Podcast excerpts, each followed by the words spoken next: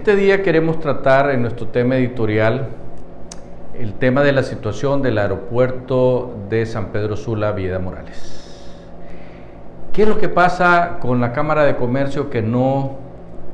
ha reclamado a las autoridades, a las actuales, ¿verdad? Porque las anteriores parece ser que dejaron bien amarrado el tema de Palmerola y poco se puede hacer sin que lo, sin que, lo que resulte de ello sea una demanda terrible en contra del Estado de Honduras. Por lo tanto, eh, es menester que nosotros en los medios de comunicación de alguna manera reclamemos por lo que está sucediendo con el aeropuerto de San Pedro Sula. Fíjese usted, amigo televidente, que para que usted se vaya a Miami saliendo de San Pedro Sula, le cuesta prácticamente el doble de lo que le costaría en Palmerola.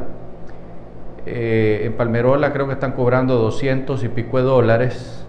pero saliendo de aquí, de San Pedro Sula, prácticamente es el doble. Aparte de eso, están teniendo problemas con el tema de, de la carga que viene vía aérea.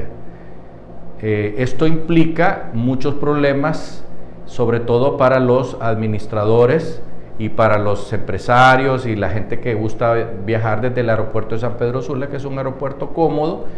con eh, acercamientos eh, mucho mejores que inclusive que los de Palmerola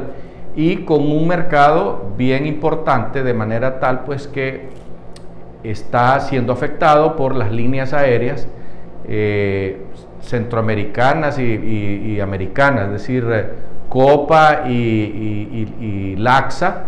primero van de San Pedro Sula a San José y después van para, para Estados Unidos y eso ocasiona costos elevadísimos para aquellas personas que, que quieren utilizar este vuelo. Lo mismo está haciendo eh, la línea aérea colombiana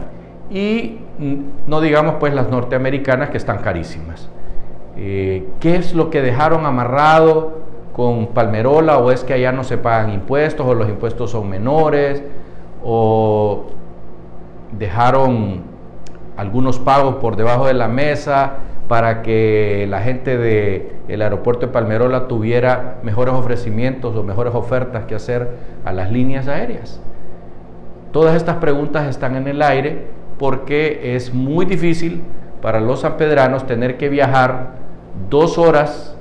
hasta Palmerola y pasar por cuatro retenes de policía que no le permiten a uno ni siquiera ir a una velocidad razonable porque obligan a la gente a ir entre 80 y 90 kilómetros por hora, entonces se tarda uno muchísimo en llegar a Tegucigalpa o, a Palmerola, en este caso.